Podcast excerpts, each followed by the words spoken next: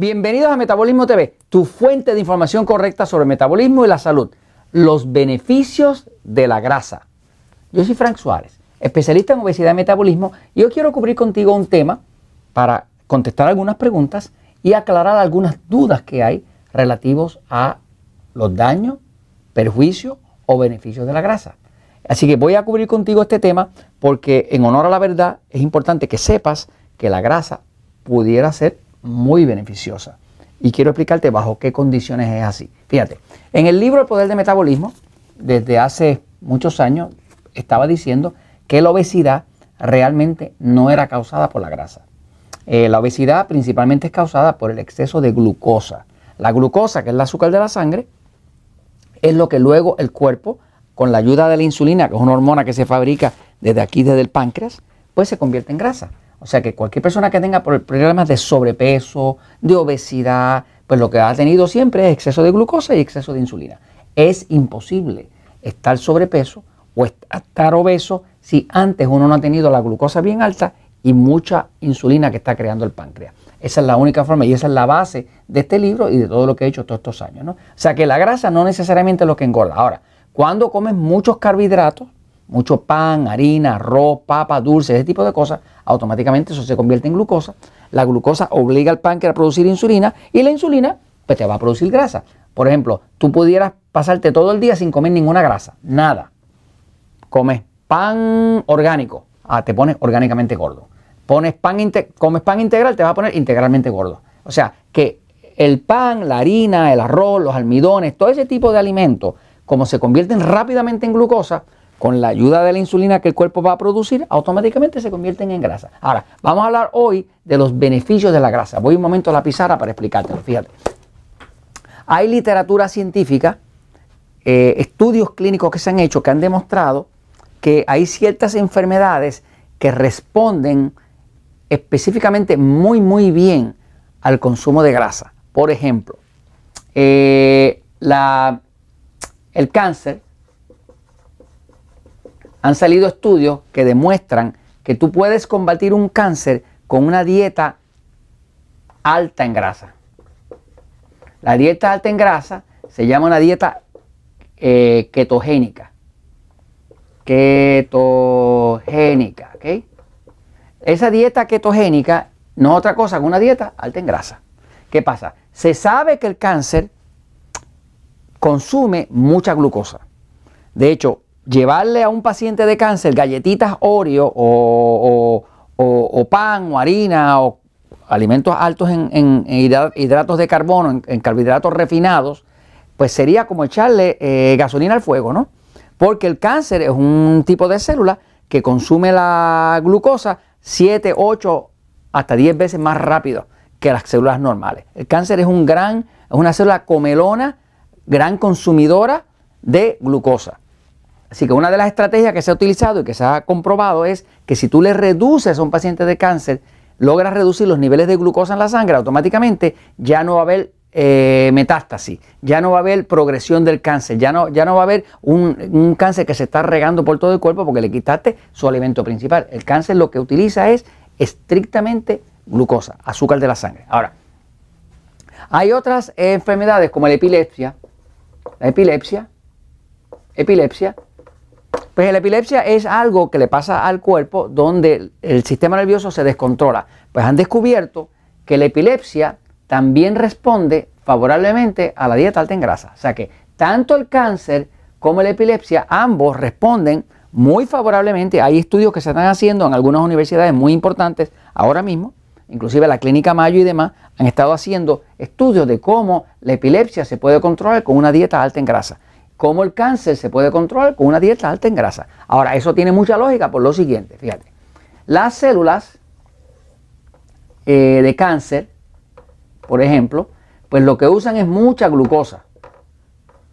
Pero esa célula cancerosa no puede utilizar la grasa. No la puede utilizar porque la célula cancerosa no contiene las enzimas que le permiten utilizar la grasa. De la forma que el cuerpo humano usa la grasa es así. El cuerpo es así.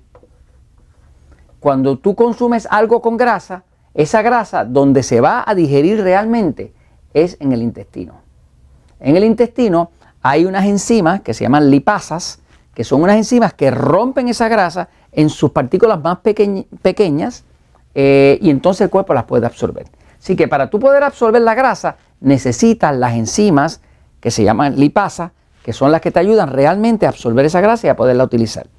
Eh, quiere decir que, eh, sin embargo, la glucosa no necesita esa enzima del intestino. La glucosa se empieza a digerir desde el principio que tú la empiezas a comer. Cualquier almidón, arroz, pan, dulce, chocolate, todo ese tipo de alimentos, se empieza a digerir desde que tú la pones en la boca, porque la, enzima amilasa, que ya está en la saliva, la empieza a digerir. Tú te pones un pedacito de pan en la boca y vas a sentir que al poco rato va a estar, lo vas a sentir dulce, porque ya lo empezó a convertir en glucosa.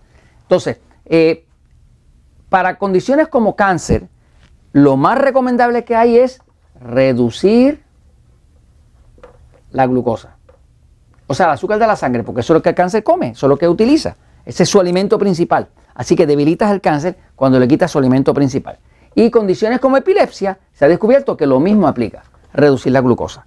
Ahora, cuando una persona necesita aumentar su consumo de grasa, ya sea para tratar de hacer más difícil que el cáncer siga creciendo, ya sea para ah, controlar una epilepsia, o ya sea porque se ha dado cuenta de que consumiendo más grasa tiene más energía, hace mejor eh, labor eh, deportiva, ese tipo de cosas, quiere practicar la dieta ketogénica, pues lo que es importante que la persona tiene que saber es que el cuerpo se puede adaptar.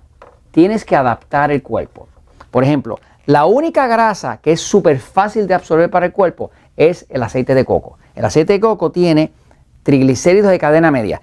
El aceite de coco, cualquier aceite de coco, eh, eh, está compuesto de triglicéridos de cadena media. Ese es un tipo de grasa que es una molécula muy pequeñita y como es muy pequeñita, el cuerpo no tiene que pasar ningún trabajo eh, digiriéndola, sino que va directamente y las células la utilizan sin ningún problema. Todas las otras grasas que no sean triglicéridos de cadena media tienen que pasar por ese proceso largo de que vengan las lipasas, de que se absorba, y es un proceso lento. Por ejemplo, los carbohidratos, el pan, la harina, se, disuelven así, se digieren así, pero eh, la grasa tarda mucho rato. Por eso cuando usted come algo grasoso, eh, puede quedar sin hambre por 5 o 6 horas, porque la grasa le sostiene. ¿Por qué? Porque tarda mucho rato en digerirse. Ahora, si usted quisiera eh, hacer una dieta ketogénica porque quiere controlar un cáncer, porque quiere controlar una epilepsia, porque quiere eh, eh, bajar sus niveles de glucosa, debe saber que lo que pasa es que cuando usted empieza a usar más grasa, tienen que ser grasas que usted le dé chance y tiene que hacerlo gradual. O sea, si usted no está acostumbrado a comer grasa, no le puede meter un montón de grasa de cantazo, de momento. Tiene que ir subiendo el consumo de grasa y reduciendo el consumo de los carbohidratos. Cada vez más grasa y menos carbohidratos. Más grasa y, menos, y, hacerlo gradual. Puede tardar de dos a tres semanas en lo que el cuerpo se adapta. El cuerpo humano se adapta.